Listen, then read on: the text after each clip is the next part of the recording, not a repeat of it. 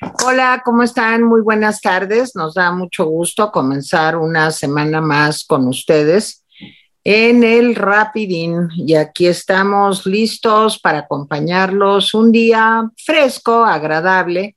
Tenemos 22 grados centígrados de temperatura. Parece ser que esta semana estarán las temperaturas muy agradables, pero parece ser que ya a finales de esta semana otra vez vuelve el calor.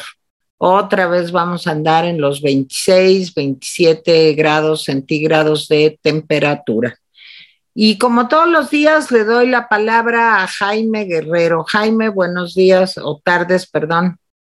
Bueno, sí, ya son, ya son tardes. A ver, bueno, pues este, el, clima ya se dio, nomás falta darle la bienvenida a Mónica para que nos dé el santoral de hoy. Hola, ¿cómo están? Querida ¿Cómo estás? Mónica, ¿cómo estás? Bien, muchas gracias. Hoy es una fecha para mí especial. Hoy no es un santo en particular, sino es una, una advocación mariana. Es el Día de Nuestra Señora del Perpetuo Socorro, que es una advocación originalmente del mundo ortodoxo. Realmente para, para los ortodoxos se conoce como la Virgen de la, de la Pasión, porque los ángeles que tienen eh, la imagen de la Virgen con el niño tiene dos ángeles a los lados, el arcángel Gabriel y el arcángel Miguel, que tienen los instrumentos de la pasión de Cristo. Es un icono probablemente del siglo XIII. Fue hecho en Creta, se sabe que fue en Creta, y cuando los musulmanes invadieron Creta, entonces estos pleitos que hubo en el Mediterráneo, un mercader veneciano se llevó la imagen, y bueno, la imagen rodó por, porque mucha gente se la quería quedar en casa y la imagen pedía que se le diera culto público, y finalmente terminó en Roma, algunos siglos después, en la iglesia de los agustinos, que después retomaron los padres redentoristas de San Alfonso María Ligorio, y San hay este, Gerardo Mayela, son los fundadores de esta congregación, y es una imagen que eh, es muy venerada en Haití, es la patrona de Haití. Ah, mira. Y se le conoce poco en México, no es una imagen tan venerada en México, pero este, está vinculada a los padres redentoristas.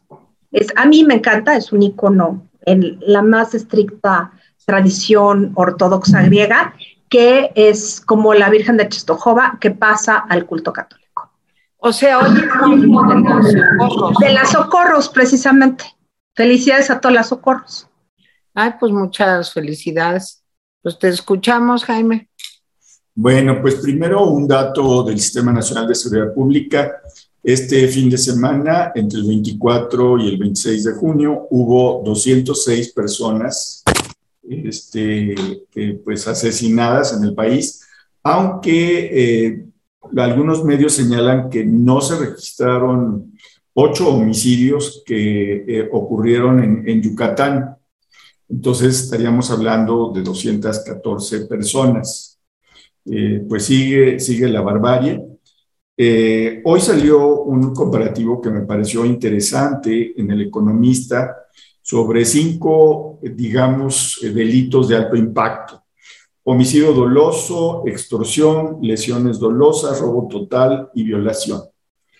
Eh, un comparativo entre el sexenio de Felipe Calderón, de Enrique Peña Nieto y de Andrés Manuel López Obrador.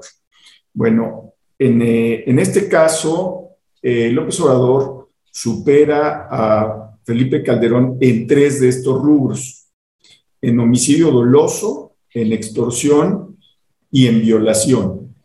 ¿sí? En lesiones dolosas y robo total no. Pero si se compara con eh, Enrique Peña Nieto, este presidente lo supera en todos, en todo. Eh, López Obrador tiene más homicidios dolosos, más extorsión, más lesiones dolosas, más robo total y más violación. Pues así las cosas, la verdad es que eh, se notó hoy en la mañana este asunto, sin duda, de, eh, pues de la preocupación que tiene el presidente por la cuestión de eh, el, crimen, los homicidios dolosos, Y fue una mañanera en la que pues repartió mandobles sutiles, no como otros días, pero sí. Dice que el primero de julio, eh, o sea, prácticamente esta semana, va a estar para, con bombo y platillo, así dijo, bueno, no dijo bombo y platillo, dijo que, va a ser una, como un gran acontecimiento, eh, la, el banderazo del inicio de pruebas en la refinería de Dos Bocas. Me extraña que no haya dicho que era la inauguración de Dos Bocas, porque en realidad, pues sí, ahí están los edificios, pero no se va eh, eh, a producir gasolinas todavía. Dice el presidente que estamos de fiesta. Y bueno, pues presumió que su votación, que también va a celebrar eh, pues el cuarto aniversario de que ganó la elección con la votación más alta considerada hasta ese momento, y pues para variar nos va a recetar un informe trimestral, ¿por qué no? Y aquí es donde se ve su preocupación por la seguridad. La seguridad es su talón de Aquiles. Él dice que en este informe trimestral va a explicar muy claramente lo que significa el plan de seguridad y va a argumentar con datos el por qué no va a cambiar la estrategia. O sea, ya sabíamos que no le iba a cambiar, pero nos lo restriega una y otra vez. Él dice que no, que su gobierno definitivamente no es el más violento, a pesar de los datos oficiales, dice él que no. Eh, ahora dice que los otros gobiernos no registraban todos los homicidios, pues cómo saber si este hace lo mismo. Y eh, pues dice que no, que todos son ataques de sus adversarios y sus achichincles, así lo dijo, entonces, eh, un presidente que está preocupado porque no cuaja su estrategia de eh, pues abrazos no balazos, la jerarquía católica, no solamente los jesuitas, este fin de semana pues estuvieron muy aguerridos, la jerarquía católica mexicana muy aguerridos, hay declaraciones muy fuertes, hay descalificaciones al gobierno del observador muy fuertes, ¿sí? Eh, digo, desusadas, que bueno, pues ya era hora porque los templos a lo largo del país, muchos de los templos, eh, pues tienen extorsión de maleantes, eh, han pues agredido a sacerdotes, han matado sacerdotes. Desgraciadamente, estos dos jesuitas de Chihuahua no fueron los únicos. Sí, claro, en otros sexenios también ha habido pues sacerdotes muertos, eh, pero lo que sí es claro es que hoy el presidente, ¿qué contestó a esas voces provenientes de la iglesia que le piden que aquilate su, pues su, eh, eh, su estrategia y la cambie? Bueno, pues les voy a decir lo que contestó.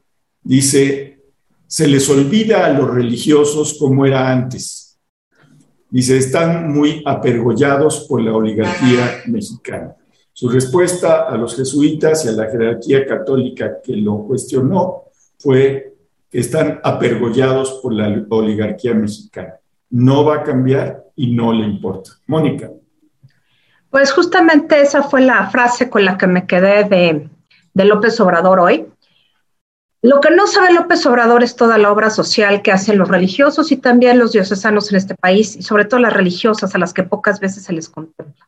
Les voy a dar las cifras del Centro Católico Multimedial para 2021 de ataques a sacerdotes, básicamente. Eh, no se contabilizan aquí religiosas ni agentes pastorales, no, no presbíteros ni obispos. ¿okay? En 2021 hubo 79 atentados y 800 amenazas. Y 27 templos han sido atacados por semana en promedio. Ese es 2021. No tiene nada que ver ni con Calderón ni con Peña Nieto. Punto. Ahí sí, esto a mí sí es una cifra que me deja helada. Justamente vemos un, un, quitemos la variable de la indignación popular en contra de agentes pastorales que han cometido abusos sexuales. Es otro tema, no es que se pueda obviar, no. Muchos de los, de los ataques tienen que ver con esto, pero estamos hablando con los de, acerca básicamente a los de crimen organizado. Es mucho menor el ataque por otras causas, ¿sí? Bueno, Centro Católico Multimedial que dirige Omar Sotelo, un sacerdote paulino eh, de la compañía, bueno, de la Sociedad de San Pablo. Es, es una orden religiosa, bueno, congregación, técnicamente una congregación clerical, que se dedica a las comunicaciones sociales. Ellos tienen un centro que se llama Centro Católico Multimedial, que es como un hub de, de, pues de medios de comunicación digitales, tradicionales, de todo, ¿no? Tienen librerías, tienen, eh, pues, eh, programas de televisión, no tanto en México. Lo mejor son las librerías. La librería de San Pablo en Londres es una de las cosas más maravillosas que he visto en mi Bueno, eh, realmente en los últimos tres sexenios, así acotándolo, son 50 sacerdotes los asesinados por cuestiones de violencia organizada, o sea, de delincuencia organizada. En tiempos de Andrés Manuel López Obrador han sido siete. ¿sí? En tiempos de Calderón fueron 17. En tiempos de eh, Enrique Peña Nieto fueron 26, o sea, sí vemos la escalada. En tiempos de Vicente Fox fueron 5, en tiempos de Ernesto Cedillo fueron 3, y ahí sí yo estoy, o sea, ahí sí me consta que fueron 3, porque yo trabajaba en asuntos religiosos de gobernación. Y en tiempos de Carlos Salinas fueron 4, básicamente fueron antes de los cambios constitucionales. ¿Cuál es el tema que López Obrador no quiere ver? La violencia contra los agentes pastorales, religiosas, laicos comprometidos y sacerdotes en misiones, en zonas peligrosas o zonas, como les llaman ellos, de frontera, es un obstáculo para la delincuencia organizada. Esto no lo quiere ver López Obrador. ¿Por qué? Porque finalmente estas personas que están trabajando, como las hermanas maristas en Tarahumara, los propios jesuitas, los hermanos maristas, algunos franciscanos y otros agentes pastorales en la zona de la antes prelatura territorial de Tarahumara, que hicieron diócesis, sepa Dios por qué, porque funcionaba mucho mejor como prelatura territorial de la Compañía de Jesús. Pero en las locuras de Prillón esto cambió. Eh, finalmente, son zonas de frontera, zonas de peligro que no pueden dejar porque hay que administrar los sacramentos, hay que dar servicios religiosos, entonces no los pueden dejar. Y los jesuitas han sido clarísimos en estos días. No van a dejar sus misiones. Y están azotados por varias cosas. La primera es, sí hay inseguridad, sí son víctimas del narcotráfico que los tiene a todos amenazados. De hecho, varias eh, varia información que ha llegado después, incluso está en proceso, en, el ejemplar de proceso. De esta semana. Había amenazas para las hermanas maristas, por eso los jesuitas sabían de los hechos ocurridos el lunes, evidentemente desde el lunes, pero no los dieron a conocer sino hasta la madrugada del martes, precisamente porque toda la comunidad estaba en vilo, muerta de miedo, porque no sabían por dónde otro lado los iban a atacar. Pues sí hay miedo, sí, sí hay miedo. Sí hay preocupación, sí, y mucha. Dos, el, el tema es que el presidente no ha entendido el llamado de la iglesia.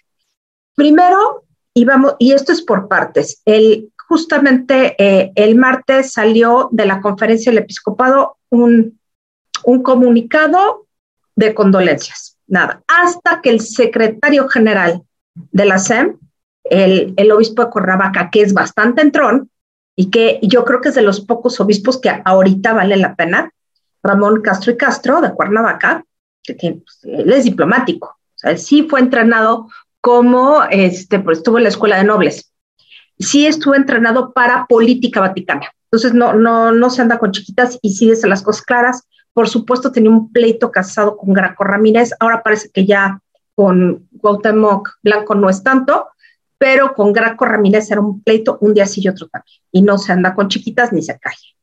Entonces, lo que dijo Ramón Castro y Castro, exigimos un cambio en las políticas públicas en materia de seguridad. Hay todo, todo un, un comunicado en donde expresa la opinión de la iglesia que no ha hablado mucho. ¿Por qué no ha hablado mucho? Porque López Obrador se encargó de desactivarla y además no tiene eh, nexos de comunicación con la Iglesia Católica. Lo cercenó él solito. Su nexo es el padre Solalinde, que no sirve para nada y tampoco sirve para lo mismo. Es decir, la visión que tiene López Obrador de la iglesia, que es que teología de la liberación y progresismo y ta, ta, ta, no es la iglesia mayoritaria, no tiene comunicación con ellos. Los obispos lo han tratado de buscar y por supuesto López Obrador no los ha recibido, menos las órdenes religiosas que siempre son los relegados. Ojo, la última vez que, que yo tengo registro de una reunión de López Obrador institucional con la Conferencia de Superiores Mayores es del año 2000. Nada más, ahí les dejo el dato. Bueno, el punto es que, y fue, no es cierto, es del 2006, porque hubo una en 2000 y otro hubo en 2006, porque fueron tanto Calderón como López Obrador fueron invitados por la Conferencia Superiores y no invitaron al candidato del PRI. Fue en 2006, pero también hubo una reunión en 2000, en, en 2000. O sea, no hay una relación. Tenía una buena relación con Franco Coppola y los mismos obispos, que era el nuncio apostólico, pidieron que Franco Coppola eh, pues se fuera a Bélgica o a donde fuera, porque tenía monopolizada la interlocución con el presidente y no había abierto esa relación al resto del episcopado, menos a los religiosos. Entonces, eh, López Obrador no entiende, bueno, no entiende muchas cosas pero tampoco entiende la lógica eclesial. Entonces creyó que iba a ser muy fácil em, tranquilizar a la iglesia de la Compañía de Jesús. Se le olvidó tres pequeños detalles y se vio claramente en Twitter porque Jesús Ramírez, su vocero, y Genaro Villamil eh, trataron de sacarle raja al tema y Genaro Villamil se burló de las condolencias del Papa y de las declaraciones del Papa del miércoles pasado, en donde dijo, bueno, esto que está sucediendo en México es una tragedia. Y dijo que esas eran las sentidas condolencias del Papa. Por supuesto, un Genaro Villamil no es nadie, es una pulga en el espacio. Y que, mm, digo, ¿cómo, cómo se atreve, o sea, nada más de pensar que lo que él diga interesa no solamente para la iglesia, sino se está metiendo con el líder de más de un millón, más, más bien, mil doscientos millones de católicos. O sea, cucú.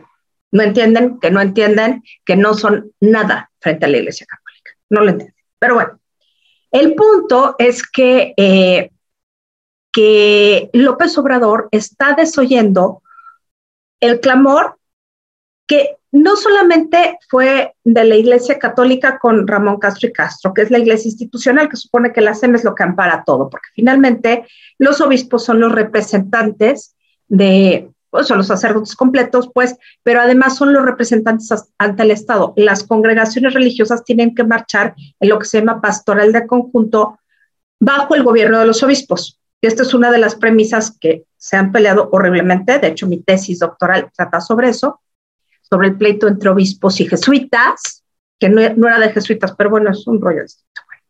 El punto es que la compañía de Jesús en este momento ni se va a quedar callada, ni se van a salir de la misión y van a redoblar esfuerzos.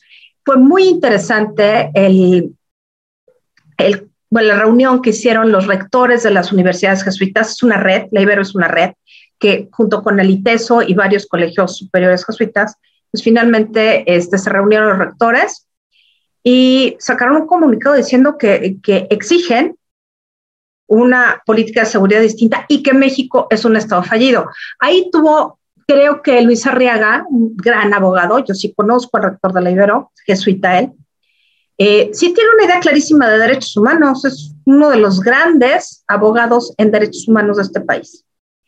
Y por el otro lado estaba Juan Luis Hernández, que para mayores señas es politólogo, igual que yo, fue mi jefe eh, cuando yo daba clases en ciencia política en la Ibero, buen amigo, que ahora es él es laico, él es el rector de la Ibero de Torreón, y denunciaron al Estado mexicano como un Estado fallido. Y creo que sí ya llegamos a ese punto. El Estado fallido no solamente nos habla de, instituciones que están eh, en plena ruptura, algunas instituciones funcionan, o sea, yo hablaría de un Estado parcialmente fallido, pero en temas de seguridad es un Estado fallido. Y el gobierno, pues es un gobierno de un loco que, que va derecho y no se quita.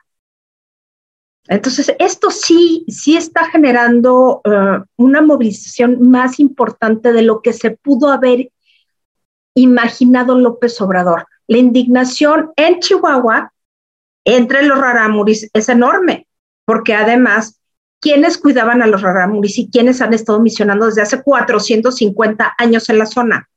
La Compañía de Jesús. Exactamente. Entonces, no sé, ayer en una comida oí un comentario absurdo de alguien que no conoce el tema de que, oh, bueno, pero los jesuitas ahí están con los ricos, tienen sus escuelas, pues sí, ¿y de dónde creen que se mantienen las misiones? Pues de las colegiaturas de las grandes escuelas.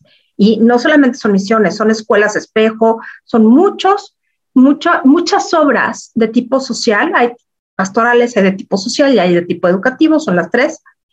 Y finalmente, si López Obrador cree que esto ya se acabó, ah, ah, apenas empieza, la iglesia se empieza a movilizar. Tere. Aquí estoy.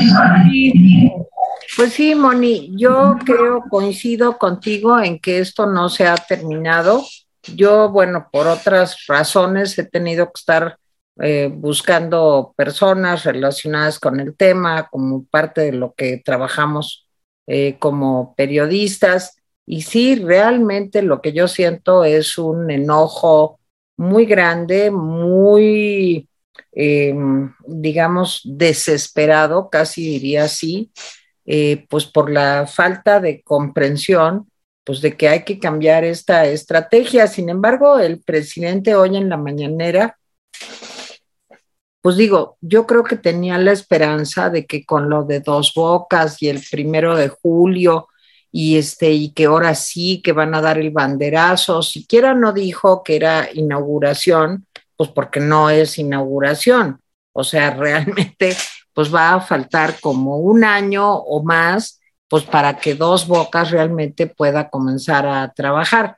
Pero bueno, yo creo que él tiene esperanza de que esto distraiga lo suficiente del tema de la seguridad y del tema del pleito que trae, porque ya no es, no sé qué digan Jaime y Mónica, pero yo siento que ya no es un pleito solo con los jesuitas, sino creo que trae un pleito ya generalizado con la Iglesia Católica.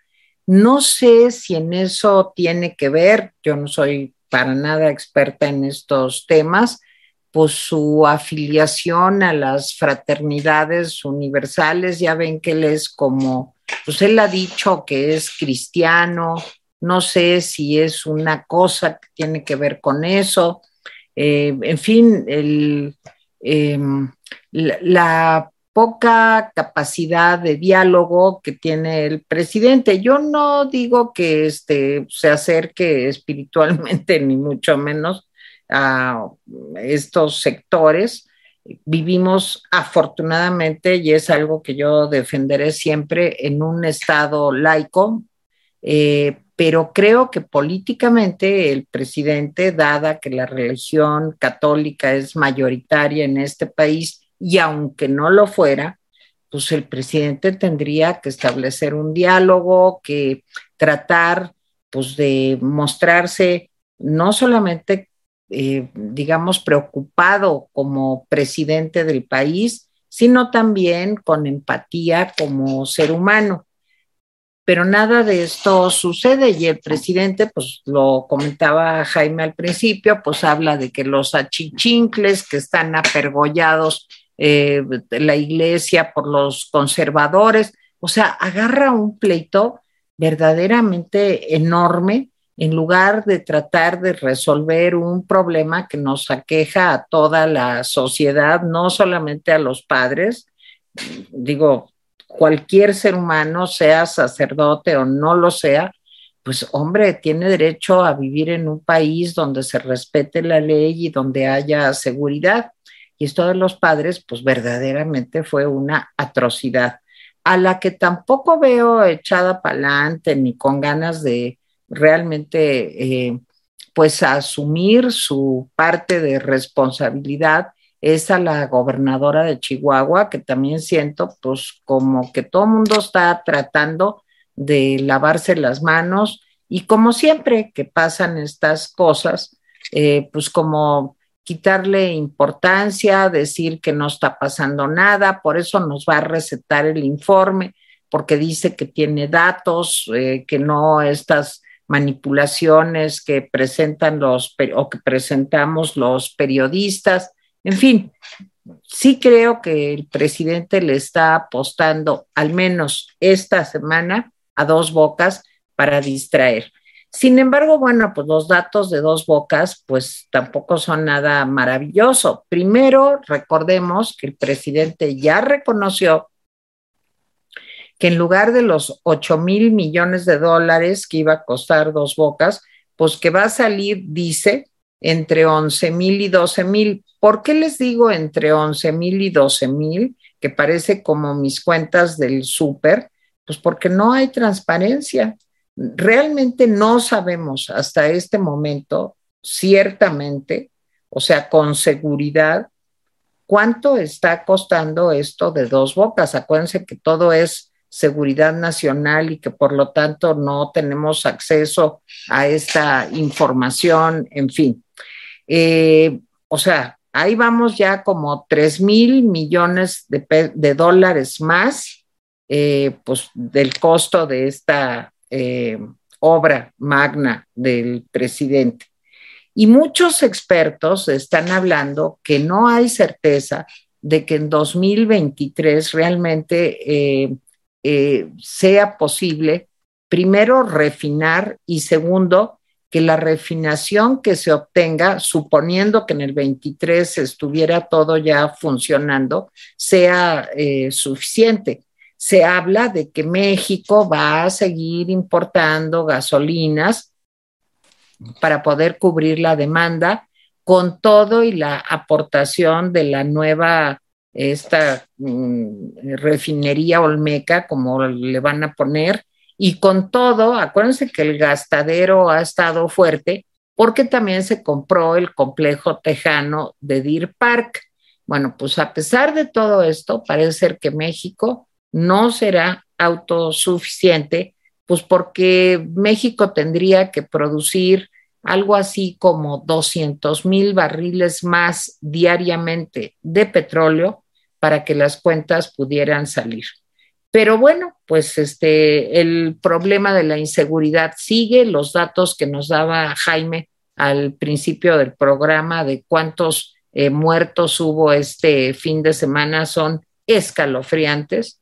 Y eh, la distracción de la semana, pues yo creo que es dos bocas. Y en una de esas, hasta el destape ya más formal de Rocío Nale como pues candidata, digamos, al estado de Veracruz. Ella, hasta donde entiendo, no es de Veracruz, pero quiere ser candidata al gobierno de Veracruz. Entonces, pues vamos a ver si con lo de este primero de julio consigue su objetivo. Jaime.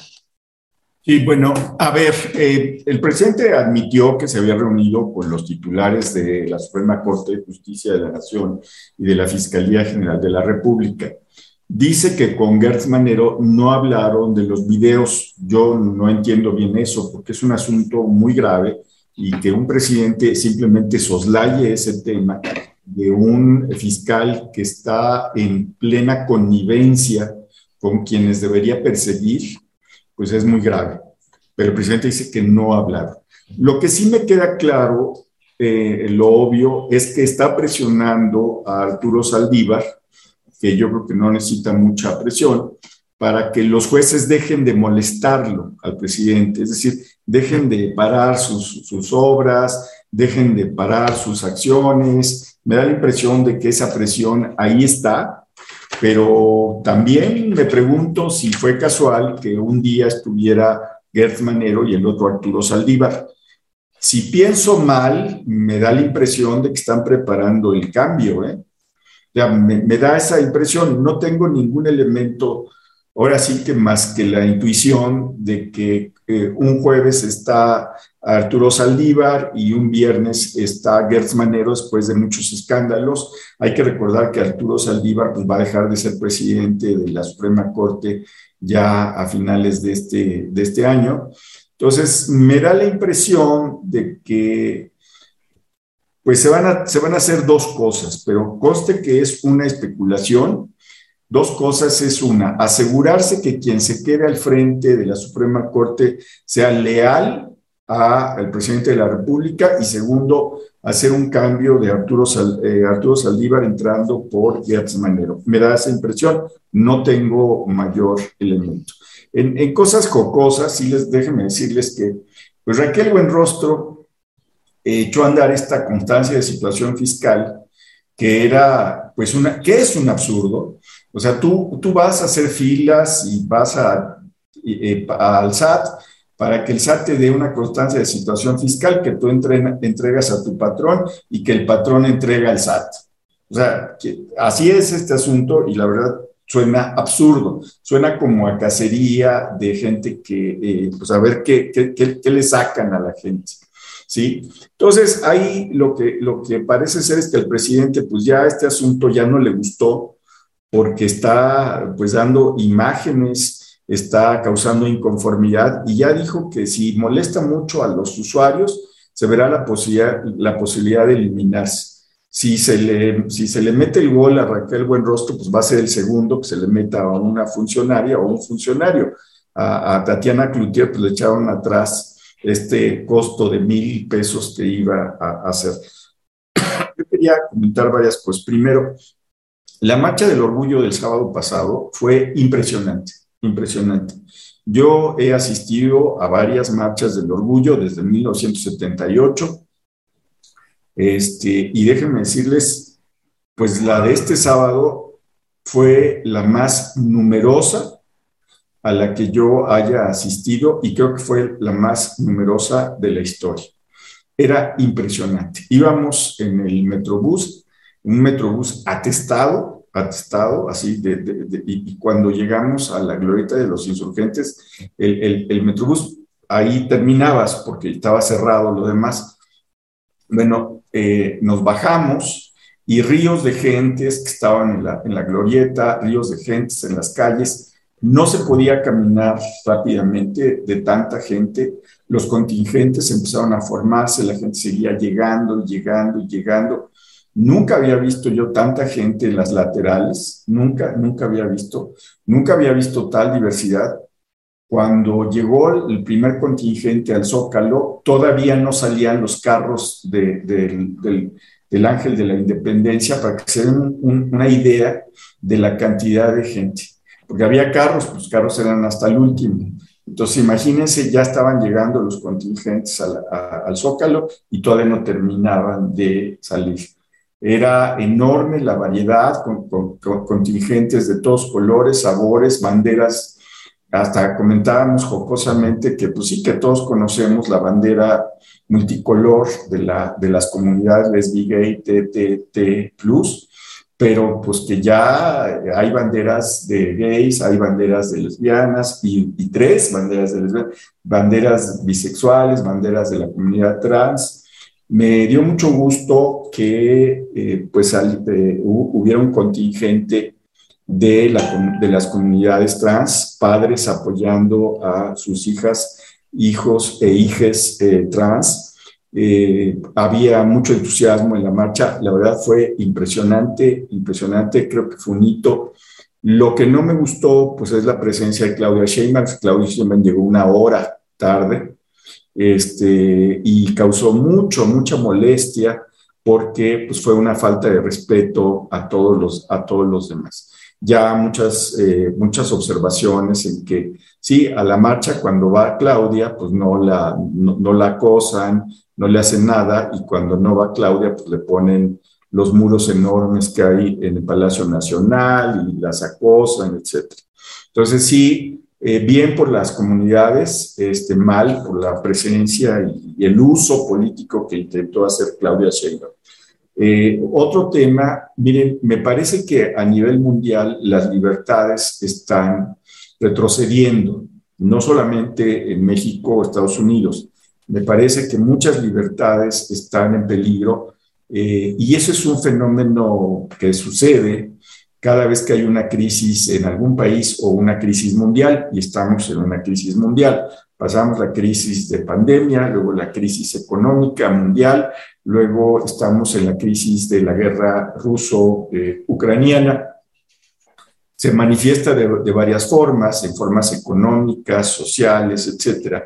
Y bueno, pues eh, en Estados Unidos tenemos una eh, Suprema Corte, una Corte Suprema muy activa, pero contra derechos que ya se habían adquirido. Como ya lo dijimos eh, en, el en programas de la semana pasada, bueno, su decisión sobre quitar el derecho al aborto, eso fue uno. Dos, y mientras hacen eso, pues el derecho a aportar públicamente armas, pues, así, o sea, así, ¿sí? Y luego sus cambios eh, que admitieron a los seguros de gastos médicos, la relación de Medicare con los seguros de gastos médicos privados, que van a afectar a mucha gente que padece problemas, que necesita diálisis o incluso van a afectar a buena parte de la comunidad LGBT. También, y ahora, y dañaron ayer, me parece que están borrando la separación de Estado e Iglesia Hubo un caso muy sonado de un entrenador de un equipo, me parece que era un equipo de fútbol americano, que en la yarda 50 se puso a rezar. A la institución a la que servía, pues no le gustó y le dijo, pues gracias por participar. La decisión de la Suprema Corte es que debe ser eh, que eso fue un acto de agresión porque el hombre estaba haciendo un acto privado. Yo no entiendo cómo es un acto privado en la yarda 50 al final del partido. Eh, en ese sentido, pues van a tener que reinstalarlo, ¿sí? Pero más allá del caso personal, digamos, del caso de esta persona, lo que sí es, eh, pues, una visión de eh, la, la Corte Suprema de los Estados Unidos de que hay que, pues, acercar por tradición, me parece que se fue su mensaje, ¿sí? Eh, pues al Estado con la Iglesia. Sí creo que estamos pasando un momento a nivel mundial. Ya nos lo avisaban algunos, algunos filósofos cuando empezó la pandemia, el intento de limitar las libertades. Lo que hemos visto en este gobierno es el intento de pues arrojar a la Iglesia Católica, arrojar a los periodistas, de limitar los derechos de los opositores, de dar permisos o no a los empresarios que están eh, pues, impulsando una oposición diferente.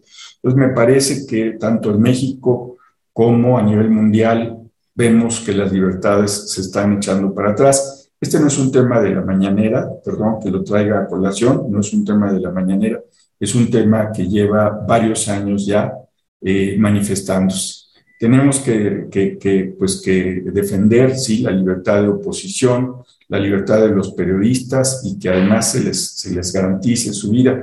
Sí, tenemos que defender la libertad de las iglesias de protestar, porque finalmente las iglesias son parte de la sociedad, sea cual sea la iglesia, la iglesia las, las iglesias de todos los colores. Tenemos que defender la libertad de los activistas que viven en un eterno peligro de los activistas medioambientales, de los animalistas, etcétera, etcétera, etcétera.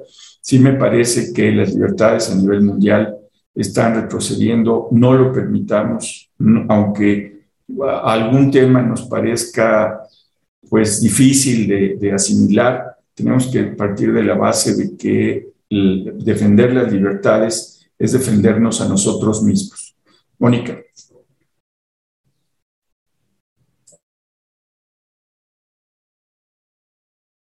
Ay, ya, perdón, es que no podía quitar este, quitar el, el unmute.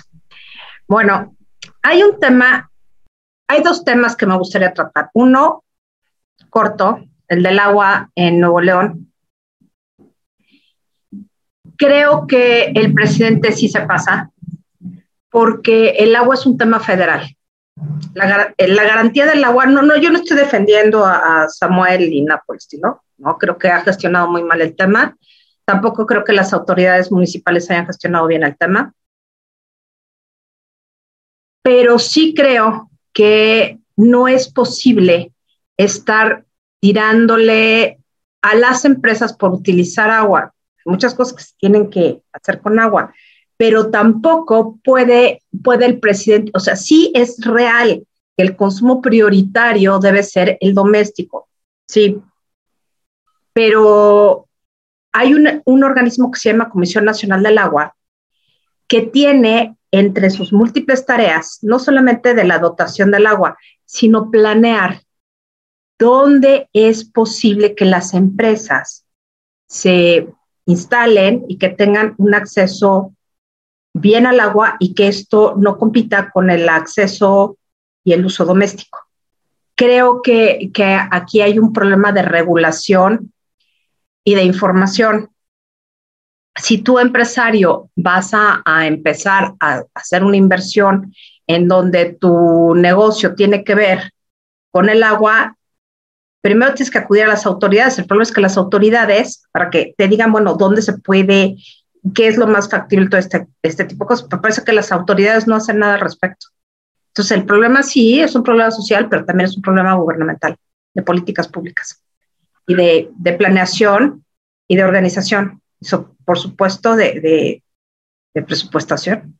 no es posible que en, en Monterrey la gente ni se pueda bañar, no es posible, o sea, verdaderamente que el consumo humano esté tan limitado en términos del agua, no es posible. O sea, ya sabes que estamos en una época terrible en términos climáticos, que hay un calentamiento global, y el presidente lo único que nos dice es, no se preocupen, ya vienen las lluvias, va a llover de más, así es que espérense tantito. Pues sí, que se esperen tantito las vacas, que se esperen tantito los pollos, que se espere tantito el maíz, no que quiere la autosuficiencia alimentaria no son respuestas, es a lo que voy. Bueno, el segundo tema que no es de la mañanera.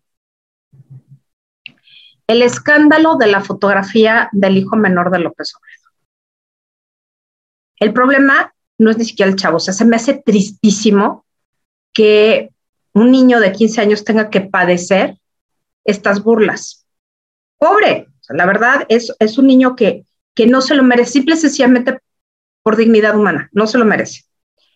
El problema es que es el padre el que lo pone en la picota. Está por ahí corriendo la versión, que no la creo, que eh, la propia comunicación social de presidencia sacó esta fotografía del chavo con el papá, que por cierto ha subido de peso impresionante en muy poco tiempo por las fotografías que han salido antes.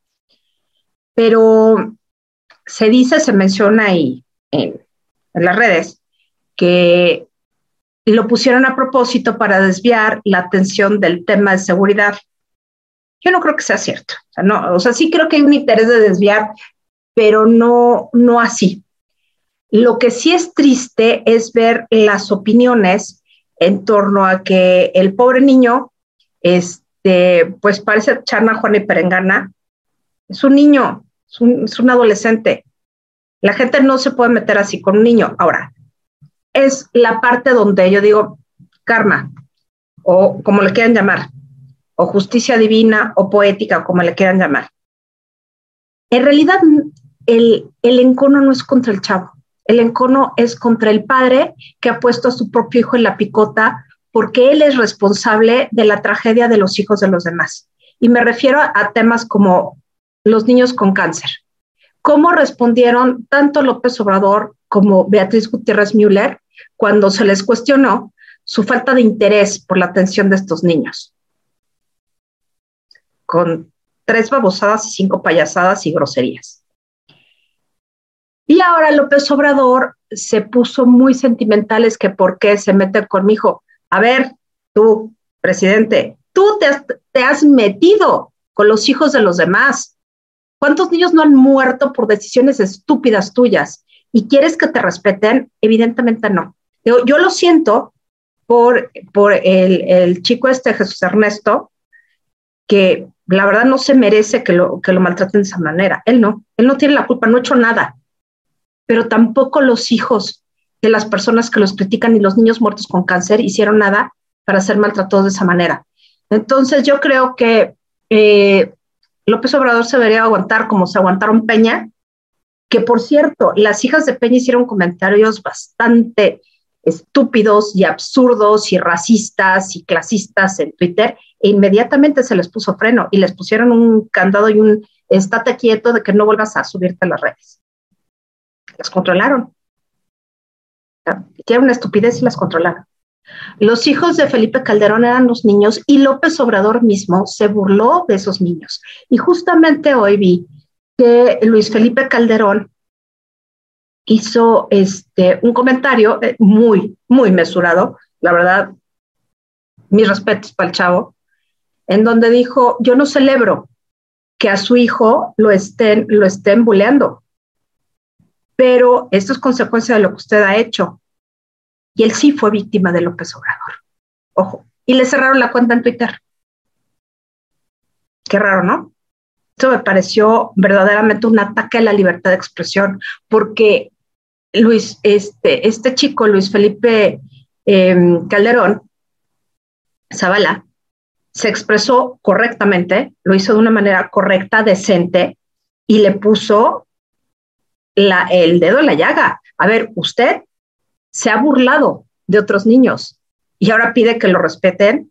¿Cómo así? O sea, así no se puede. Y finalmente lo sacan de Twitter. Entonces, que no venga López Obrador a decir que los bots de los conservadores, por favor. Y eso nos lo machacó hoy más que de costumbre, no sé si se dieron cuenta que los bots de los conservadores y los conservadores, así ya cállese, por favor, atienda lo que tenga que atender. Pero sí me parece que es un tema muy triste que en la opinión pública se bulea a un niño de 15 años. Sí, es, terrible, es verdaderamente triste. No es justo por el niño. O sea, eh, había una, hay una anécdota muy bonita de tiempos de, Alfonso XII, que se, que se quería casar con su prima María, María de las Mercedes de Orleans. Y eh, esto fue como en 1878, 1880. Y resulta que el, primer ministro, me parece que era Sagasta, le decía a Alfonso XII, oiga, no se case su majestad con su prima porque esto va a causar muchos problemas políticos. Recuerde que el padre de la, de la princesa hizo chamaipana, se metió con los carlistas y hizo un borlote político y fue en contra de su madre, iba a causar mucho escosor. Y Alfonso XII le decía, pero es que yo me voy a casar con Mercedes. Y lo que le decía Sagasta, a ver, Los Ángeles no se discute. No, no, yo no puedo discutir a la princesa, pero sí puedo discutir los hechos de su padre y las repercusiones políticas. Es exactamente este caso. El, el, chavo no se discute, per se, él no, no tiene nada que ver.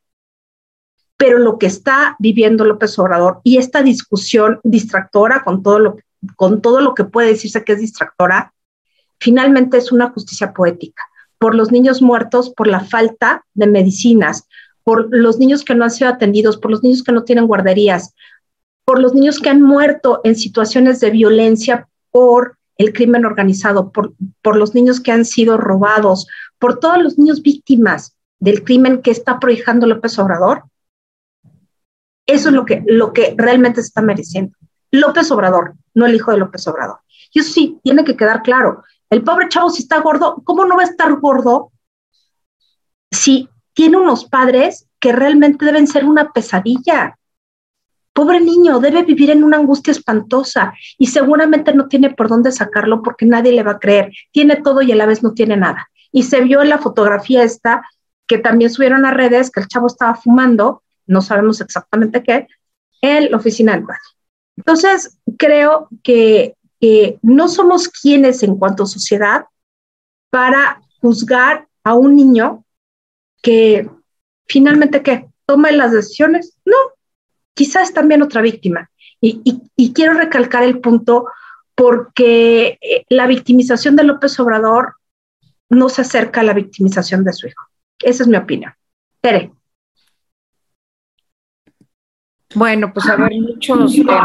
Este, primero, sí, yo creo que la marcha del sábado eh, fue muy impresionante.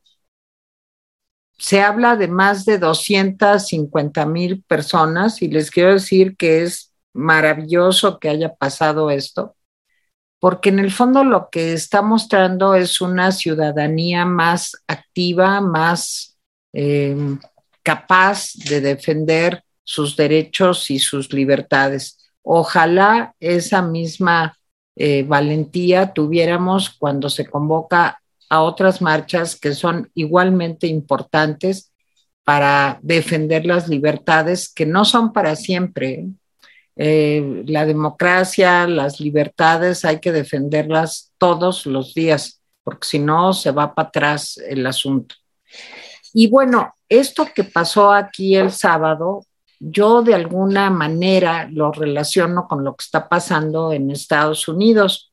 En Estados Unidos hay un gran temor de que los jueces, estos ultraconservadores, que echaron para atrás el derecho a interrumpir el embarazo de las mujeres, un asunto que estaba, digamos, desde hace 50 años eh, resuelto, pues no han terminado de hacer su trabajo.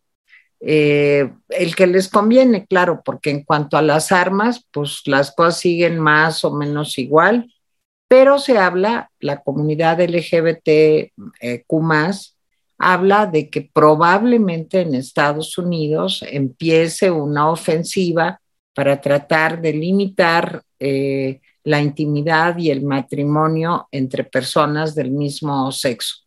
Ya saben, en Rusia, por ejemplo, si dos hombres o dos mujeres se besan o van de la mano o, en fin, como cualquier pareja, pues están bajo amenaza y se los pueden llevar a la cárcel y, en fin. En Estados Unidos esto, después de una lucha de decenas de años, finalmente se logró eh, pues regular y hay el matrimonio entre personas del mismo sexo sin mayor problema. Pues se habla de que estos jueces, acuérdense que hay tres jueces que son, digamos, eh, liberales y hay seis jueces que son conservadores, que son los que apoyó para que pudieran entrar a la Suprema Corte Donald Trump, fundamentalmente, más los que estaban de antes, pues no han terminado su trabajo. Se habla incluso de que la posibilidad de comprar anticonceptivos o píldoras del día siguiente en las farmacias, este, pues ya se empiece también a limitar porque se ve como una avanzada, ahora sí, que del conservadurismo, pero del conservadurismo de a de veras. Entonces, qué bueno que pasó esto aquí el, sábado, qué bueno que hubo esa marcha. Ahí vimos a Jaime, o sea, con una condición física envidiable, eh, caminar y estar ahí al pie del cañón. Y a mí, pues realmente me, me da muchísimo gusto que esto haya pasado, sobre todo en estos tiempos en donde vemos tan amenazadas nuestras libertades. En el caso de la foto del niño eh, de López Obrador, miren, eh, entiendo muy bien a Mónica, entiendo muy bien la desesperación de muchos papás pues, por la tragedia que han vivido, en enormes tragedias, por ver cómo mueren sus hijos porque no tienen medicamentos y el sufrimiento de muchos niños por diversas razones. Pero no sé, Moni, me da un poco de miedo decir que fue eh, justicia poética o justicia divina, porque es como decir que la gente que murió eh, en un ataque terrorista o la gente que sufrió eh, digamos, alguna herida o que está eh, viendo menoscabada su capacidad física o intelectual, se lo merece, digamos, porque pues atrás de ellos, te voy a poner un ejemplo concreto, es como decir, no, pero es que los de las Torres Gemelas, pues qué bueno que se murieron, o bueno, se murieron, porque cuántas fregaderas les habían hecho a los afganos y a, los musulmanes y a los árabes.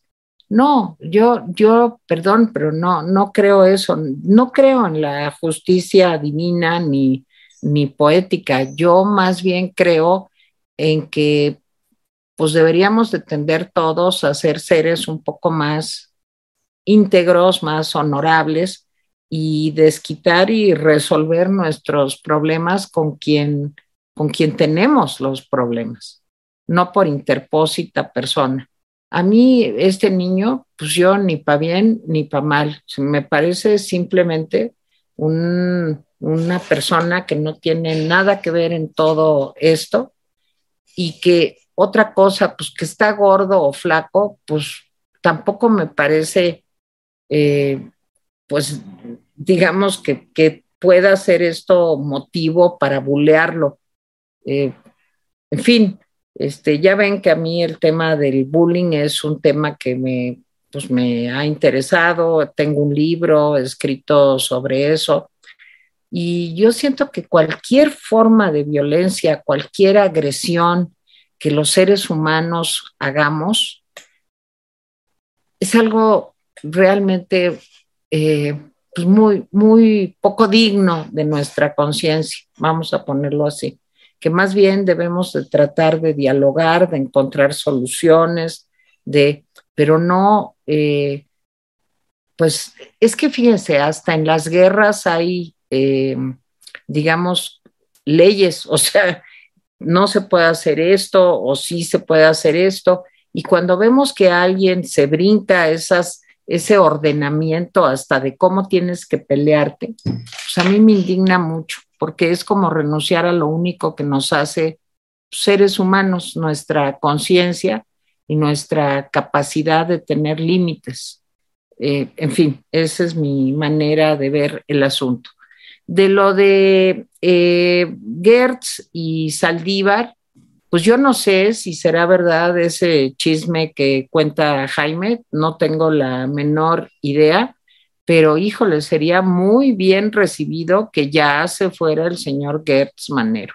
Yo creo que es un hombre que abierta, explícitamente ha violado la ley y que no es posible que él sea el responsable, el fiscal general de la República.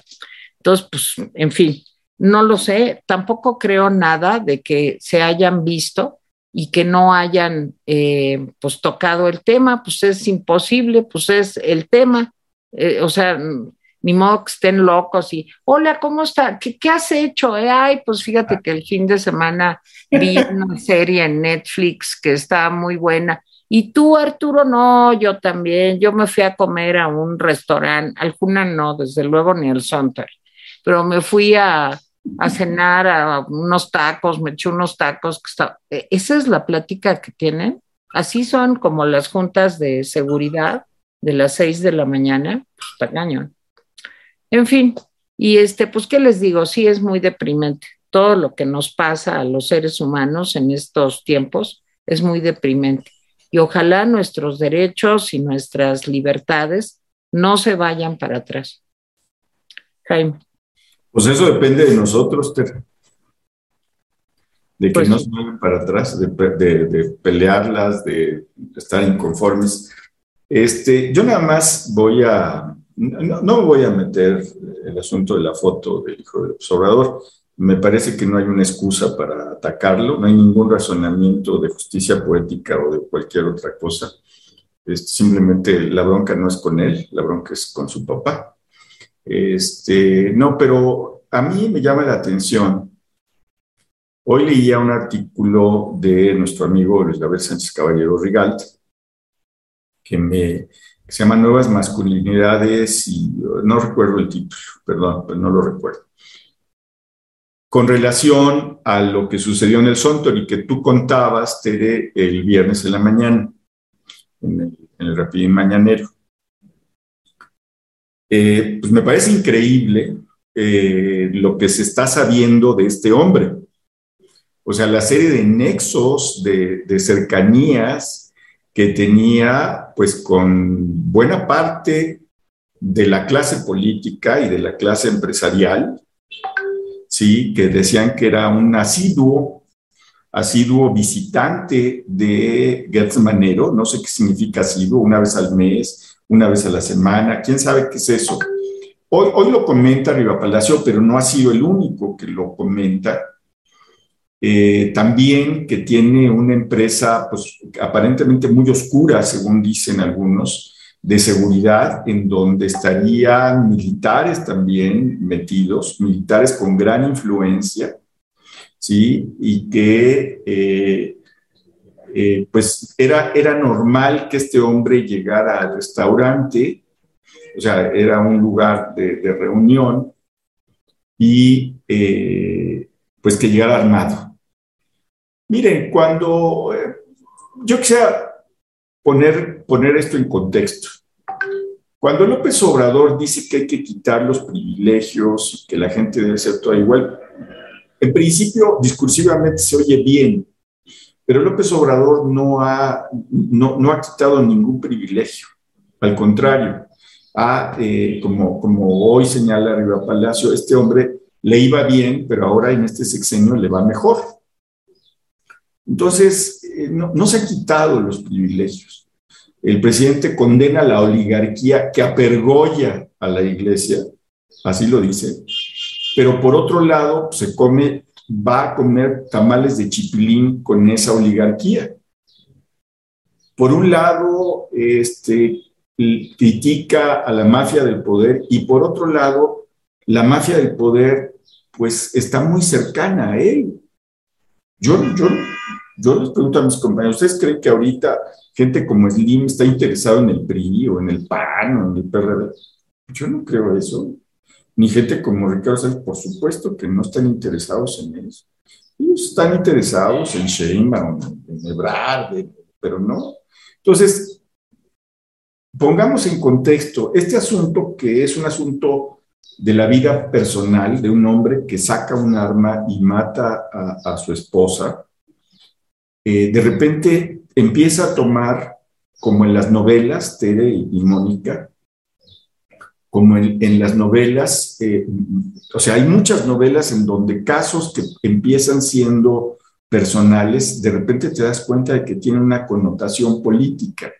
Este hombre intentó irse sin ningún problema. O sea, ¿Saben qué? Pues yo me voy. Afortunadamente lo detuvieron, como decía Tere el viernes.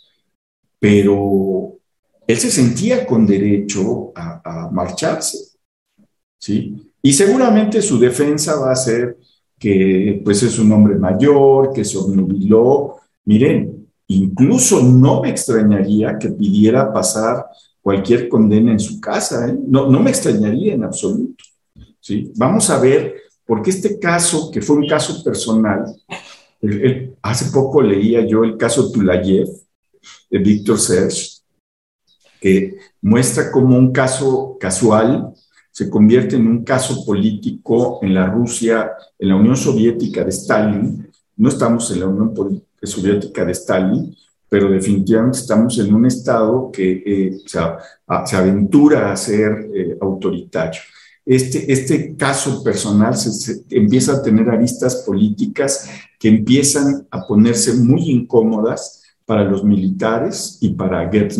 Otra, otra, otra peca más a, a. Yo con esto termino. Este, no sé si Mónica o Tere quisieran agregar algo.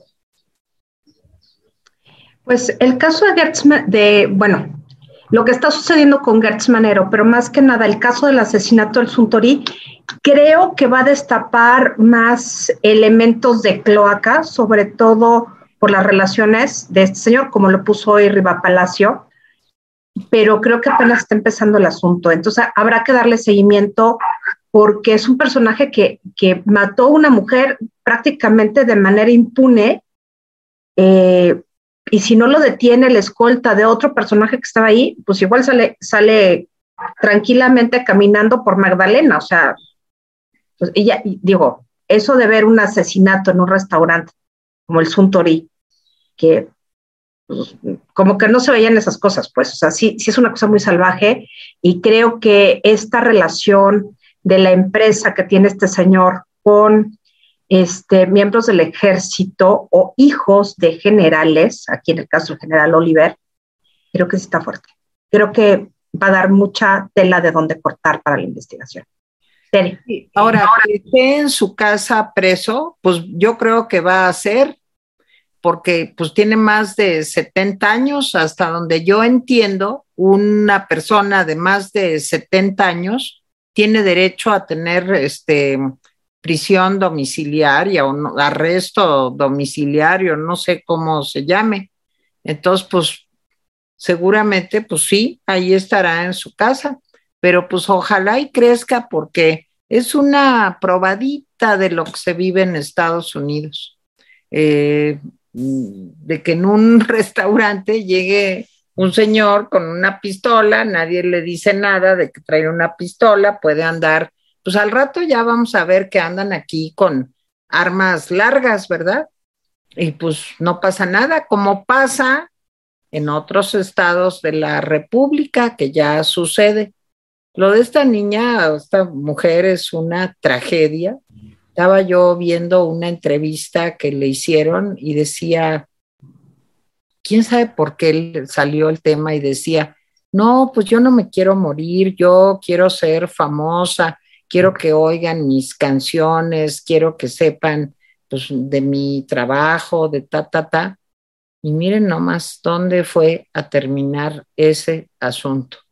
Y pues sí, eh, yo estoy de acuerdo ahí con, con Mónica y con Jaime. Yo creo que es un rollo que a lo mejor empezó por un caso, pero que a lo mejor va a dar a conocer muchas cosas espantosas que pasan también. Y pues yo ya aquí me quedo, Jaime. Muy bien, pues vamos a leer comentarios. Eduardo Reyes Pérez Rangel, Jaime Guerrero, yo no me quito de la cabeza que hubo directivos de la marcha que se vendieron a Sheinbaum con fines abiertamente electorales. Espero que haya personas que se deslinden de esa venta. Déjame decirte, Eduardo, que sí, que tienes toda la razón. Había eh, una, una diputada trans de Morena estaba muy molesta con Sheinbaum precisamente porque se eh, manejó la marcha como si fuera algo de ella. Y sí, hubo dirigentes que están eh, pues abiertamente pues tratando un poco de llevar el movimiento, pero te voy a decir que no es la mayoría de las comunidades. La marcha se tenía que hacer, pero pues cada... Eh, cada, cada liderazgo, cada contingente tenía la libertad. Por supuesto, yo marché por los derechos de, las personas, pero no por el apoyo a Sheinbaum, ni remotamente, y, y, la mayoría no éramos 250 mil, o sea, éramos mucho más, mucho más de 250 mil. ¿sí? Eh, mamá Mora, que Tere no sé cuánto le pagan a Gaby, pero denle un bono porque esos pósters que hace están de risa loca. Ese del estandupero y el Juego de Tronos están divinos. Sí, el de Tronos, bueno, está Están muy buenos. Ah, pues a ver si le pagamos porque no le pagamos. Exacto. Le, vamos a llevar este, pues, palomitas o algo que le guste, chocolates. este, Esencias de Mujer nos donó, gracias Esencias Qué bueno que estás aquí presente, me da mucho gusto y ya vi que me mandaste muchas fotos. Te, doy las gracias. También quiero dar las gracias a Arturo Rojas, que ha estado fungiendo también como anfitrión tanto del, de aquí, de las páginas de YouTube, como de eh, el WhatsApp que, tiene. Sí, saludos y gracias, gracias. Eh, Champions 63, ¿cuándo fue lo del hijo de Lili Telles? ¿El habló con y sus huestes dijeron algo o sí? ¿sí?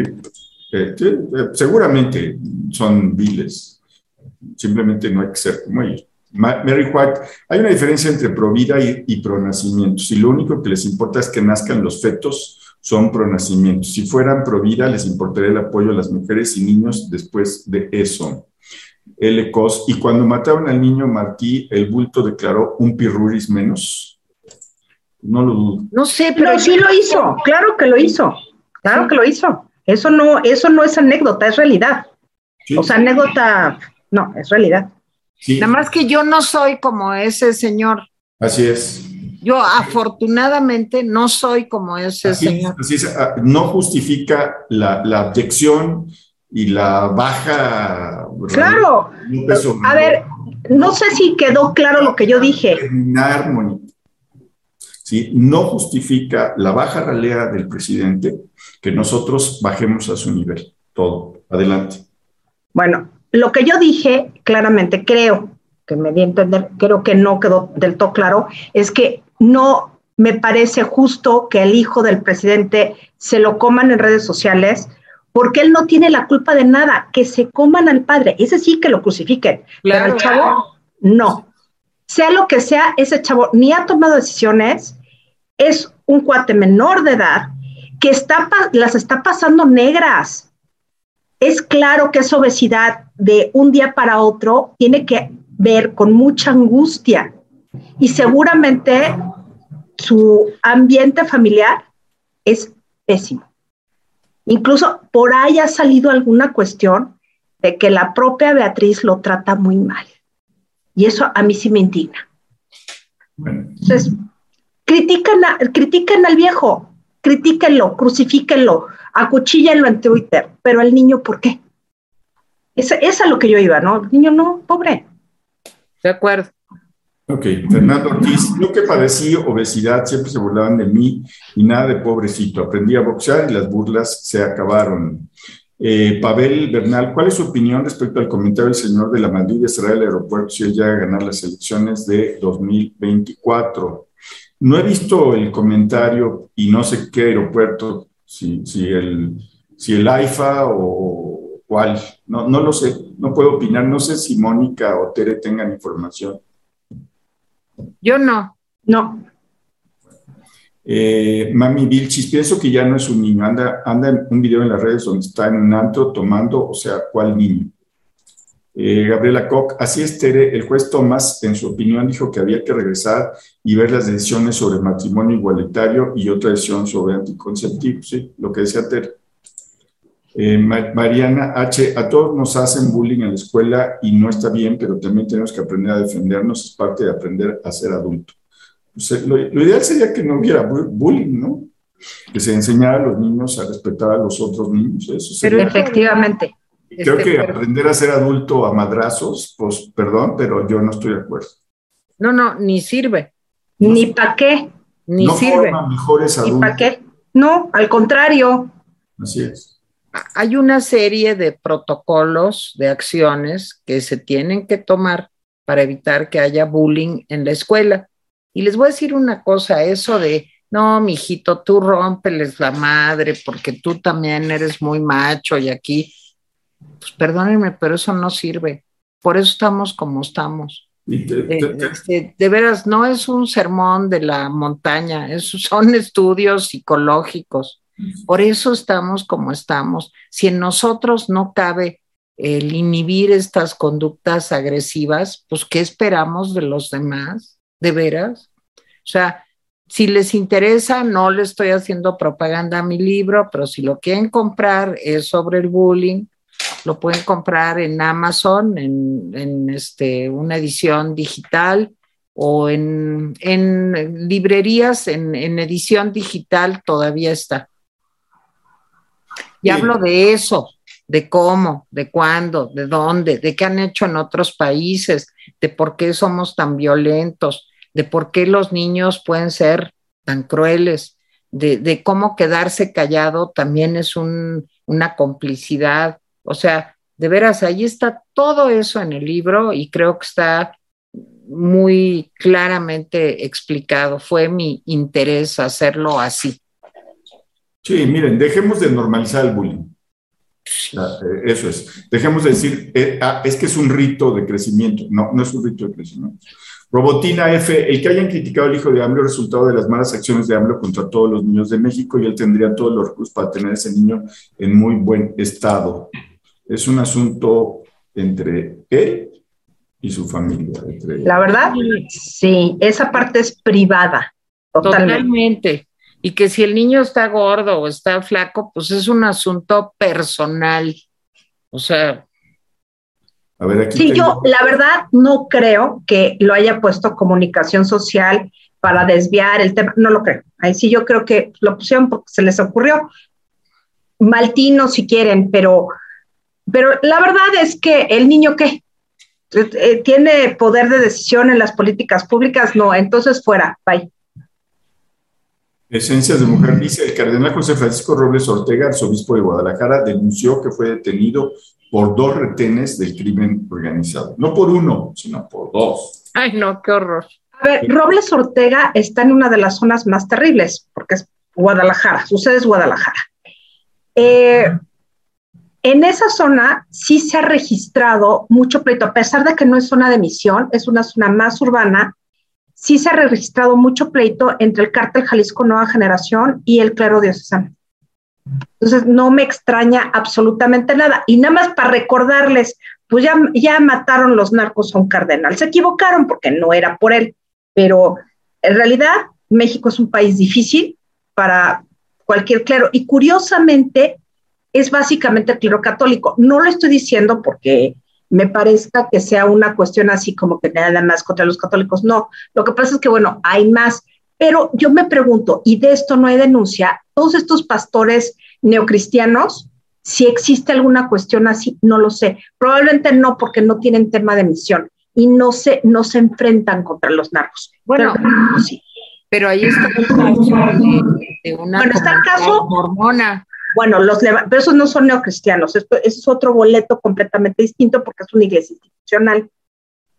los mormones son un grupo que ha estado ahí 90, 100 años y es una iglesia organizada e institucional, pero, y son poquitos, creo que no pasan de, de 300 mil en todo el país, pero estos grupos de, de, cristianos adenominacionales, que es su nombre técnico, no se ha reportado, eso me llama la atención. A ver, no ese, este señor Nazón, al que le hicieron su fiesta en Bellas Artes, la 4T, es una eh, anominacional o no sé cómo. No, es un, es un grupo para cristiano. Ok, pero ese sí es para cristiano. Es para cristiano porque evidentemente no se ciñe a, lo que el cristianismo, o sea, los libros del cristianismo puro, este, cualquiera, este, se ciñe y además tiene un, un líder que dice que él es, es, prácticamente el hijo de Dios y bla, bla, bla. Por eso es para cristiano, aunque viene del metodismo. Oigan, pues de una vez aprovecho, si me permiten, para decir que mañana vamos a hacer en Atypical TV un programa sobre este tema. ¿Y quién creen que va a estar ahí? La doctora Mónica Uribe, en presencia y, platicándonos, pues, su perspectiva. Miren, Mónica estudió en la Ibero con padres jesuitas, su doctorado es de la Ibero, dirigida por jesuitas, en fin, y es una mujer que no solamente, como ustedes saben, es muy docta en estos temas, sino que además ha vivido pues cerca de todos estos grupos y creo que va a ser muy interesante escucharla. También va a estar con nosotros Rubén Aguilar. Eh, Rubén Aguilar fue el vocero del presidente Fox. ¿Se acuerdan de lo que el presidente quiso decir? Bueno, pues él, porque él fue jesuita y también fue guerrillero.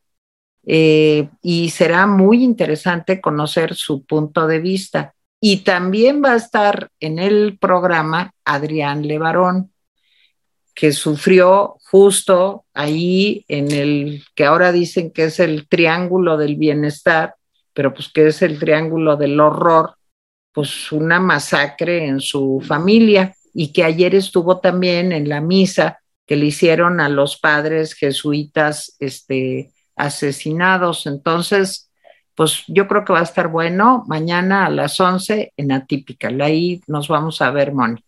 Comentario al calce. Además, este, tanto Adrián Levarón como Rubén son de Chihuahua y yo soy mitad chihuahuense, entonces el, contexto también se presta. Ok, no va a estar padre, voy a aprender mucho. Jaime, perdón. Y Jesús Joaquín Montaño Sánchez, saludos desde Durán York a todos los rapidines. Deseando, ya nos supimos que nos desea. RSB 775, hacer justicia no es violencia, es el ejercicio de la potestad de valerse de la fuerza del Estado para implementar el orden. Marcela P., escuché bien, la preocupación del presidente por el incremento de homicidios dolosos, él preocupado por eso. No, eh, no, no, no es, no, está preocupado porque lo está dañando, por eso está preocupado. Y entonces lo que está haciendo es justificar y justificar y acusar que son campañas. Marta Treviño, buenas tardes. Aquí llegando, por favor, ya vieron el informe de Carsten, es muy preocupante, no ha comentado nada ni Jaime ni Tere. Sí, Carsten se posicionó, dijo varias cosas interesantes. Eh, pues traigo dos a colación, pero dijo muchas más. Dijo, primero dijo, ¿saben qué? Pues pueden decir lo que quieran, pero los bancos centrales no tienen muchos más instrumentos para combatir la inflación que subiendo las tasas. Así que si alguien encuentra una fórmula científica pues, que no hemos encontrado, pues que nos digan. Y lo segundo es, si ustedes están pensando que este asunto al final de año se va a poner mejor, no se va a poner mejor. No sé si Tere y, Mónica oyeron lo que dijo Carstens. Este, bueno, yo parece excusa, pero no puedo leer porque me inyectaron el ojo y tengo dilatada la pupila desde horas tempranas del día de hoy y no leo, entonces no he podido leer tanto como, pues no, no es tanto, ¿no? o sea, todavía veo borroso, pero estoy perfecta, nomás pues un piquete y ya. Este, no, no hagas caras de horror, Moni. Es que sí, el, eh, o sea, el piquete en ojito, sí es así de ay, ay, ay. De naranja mecánica, pero. Dice Jesús Joaquín Montaño Sánchez, dice indolencia, ineficiencia, falta de estrategia efectiva, nada que aplaudir pese a los programas sociales que pueden agradecerse, pero son insuficientes para sanar la pobreza. No solamente son insuficientes, sino hay más pobres. Lo dice uno de los posicionamientos brillantes de un eh, miembro de la iglesia, es que vi tantos que ya se me olvidó quién lo dijo, lo dijo, dijo... ¿En Moro? Era el Luis Gerardo Moro, este pero hizo una, un paseo por todos los que, bueno, cada cosa que decía era así. Ah, fue Sotelo. sí, puede ser. Fue Sotelo. ¿No fue el que es este rector de la Ibero en Torreón? ah, Ese, es, ese, es, ese es mi cuate, Juan Luis. Ese Juan Luis, pero él no es jesuita, él es laico. Ah. Bueno, este, un hombre que no alcanzo a ver que termina en Channel, eh, una persona nos, Salud nos, dona, gracias. Saludos feliz lunes. Me gustaría saber a qué email comunicarme para enviar mi información. Soy Monero y busco hacer alguna colaboración. Padre. Pues va a ser muy interesante porque no se los que, creo que no se los hemos dicho. Vamos a tener una página eh, de, si, algún día, yo creo que pronto, una página de, eh, pues, como, decirlo? De, una especie de portal de no solo un portal, portal. Un portal de, los rapidines y ahí vamos a tener pues todo y, a lo mejor vas a poder ahí pues publicar tus monos, como dices, ¿no? bienvenido. María Leticia Vélez Rivero, a los jesuitas no los callará este presidentito diminuto. Obvio no. Eh, Ivonne Romero, como la muerte de los jesuitas llamó la atención hasta el Vaticano, le dolió a Obrador y creo yo que por eso sacó lo de la burla del niño para así desviar la atención. Yadi Cortés, a mí se me hace que AMLO ya se pelea con todo y todos. Cuando se ve en el espejo ha de decir, ¿y tú qué me miras, Fifi, conservador? Fifi, no, conservador, sí. Una especie de Robert De Niro venido a menos. Are you talking to me? Are you talking to me? Albarrán, Frente Cívico Nacional, próximo domingo, la respuesta ciudadana para sacar a Morena. Entérese, infórmese, ya, se ven lentos. Eh, Darío de la Peña, de hecho, modificaron la ley estatal electoral de Veracruz para quitar el requisito de nacimiento para ser gobernador. ¡Ándale! Mi madre. ¿Cómo, cómo? A ver otra vez, ¿no? Ahí va. Eh, dice Darío de la Peña, de hecho, modificaron la ley estatal electoral de Veracruz para quitar el requisito de nacimiento para ser gobernador. Para que sea Rocío Pues supongo. Sí. Pues sí, tiene toda la lógica. Ella nació en otro lado, no me Creo que ella es tabasqueña, creo, ¿eh? pero igual me equivoco. Sí, pero quiere ser gobernadora de Veracruz. Bueno, Guillermo Linares, no nos perdemos ningún rapidín, nos echamos los tres al día. Saludos desde Cancún. Gracias, Guillermo. Gracias. JC, Moni, AMLO, no es que no entienda, le vale madres, todo lo hace a salir. Yo digo que hay una parte que no entiende nada de nada. No, sí entiende, lo que pasa es que es mala pécora. Bueno, sí. Ay, qué bonita palabra, mala pécora, esa es muy buena. Es muy bueno. que no entiendes estarlo disculpando, no tiene escrúpulos, alma negra. Bichito Mart, así se llama. ¿Qué opina Mónica de la sociedad homosexual desde el punto de vista, desde el punto de vista, de ahí dice pinto, pero es desde el punto de vista de la iglesia?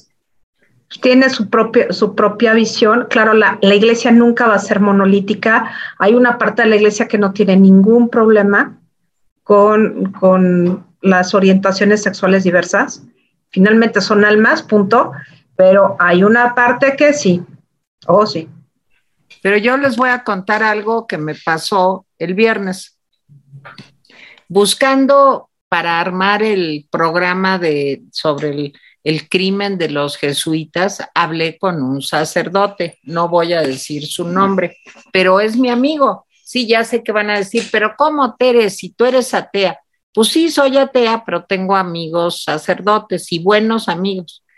Y este sacerdote, y terminé involucrando a Mónica, entonces me preguntó y me dijo, oye, Tere, ¿tú estás segura o sabes si San Sebastián es el santo patrón de los homosexuales? Y le dije, no tengo la menor idea, pero le voy a preguntar a Mónica porque seguro ella sabe. Entonces le escribí a Mónica y Mónica me contestó muy bien, documentado, con un texto eh, sobre por qué San Sebastián es el santo de los homosexuales.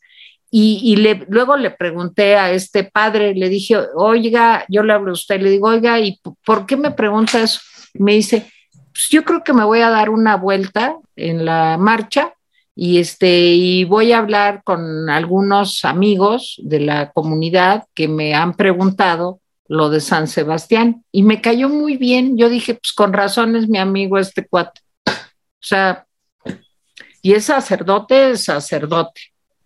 Básicamente entre los religiosos, yo conozco muchos religiosos, ya están, eh, sobre todo dominicos y jesuitas, ya están con una nueva teología que se llama teología queer, que es una teología incluyente. Entonces, o sea, la iglesia no es monolítica. Habrá gente que, que se abre las venas y hay otra gente que dice, no, es una forma de vivir la sexualidad y punto y adiós, y ya. Ana María Gordillo, se ve que a López lo que le importa es hacer dinero porque no habla más que de ello, parece que siempre habla en espejo sobre cualquier tema, se describe bastante bien cuando habla de los corruptos. Eduardo Reyes Pérez Rangel, Jaime Guerrero, yo no me quito de la marcha, que hubo directivos de la marcha que se venía, este ya lo leímos. Bueno, a ver, pues esos son, a ver, aquí hay más. Eh, estoy, buscando, eh, a ver, aquí hay más, aquí hay más. Eh, aquí hay más. A ver, estoy, estoy, que me hice, hice un relajo aquí. Eh, dice, esperamos un gran aumento de contagios COVID derivados de la marcha LGBT. Tienen derecho, pero no pensaron en eso. Eh, Belinda Ortega desde hace tiempo que dice que el abrazos no balazos no puede cambiar porque es un pacto y el narco ya pagó, ni modo que ahora el, otro señor no pague. Este, hoy se quejó mucho de que lo asocian con el crimen organizado y que no tienen pruebas. Lo está diciendo desde hace rato. Este, en fin, saludos desde Atizapán, Coatza, Brasil, Alemania, Francia, Texas, Michoacán, Guadalajara, Guanajuato, Mazatlán, Tijuana, Hermosillo, Acapulco, Pachuca, Durango, Mérida, Mexicali y España. Bueno, pues, eh, Tere, ¿algo que preguntar o decir? No, les quiero recomendar mi artículo, mi artículo de hoy en etcétera, que es sobre el derecho a decidir, sobre el tema de lo que está pasando en Estados Unidos con la eh, despenalización del, con la penalización, del aborto. Entonces los recomiendo, está en etcétera, y este les recomiendo también mi texto, eh, Juego de Tronos, que ya lo subieron, lo subió Gaby, y está este, en audio para que no, si no quieren leer, como yo ahorita, pues lo oigan y ya. Mónica. Mónica.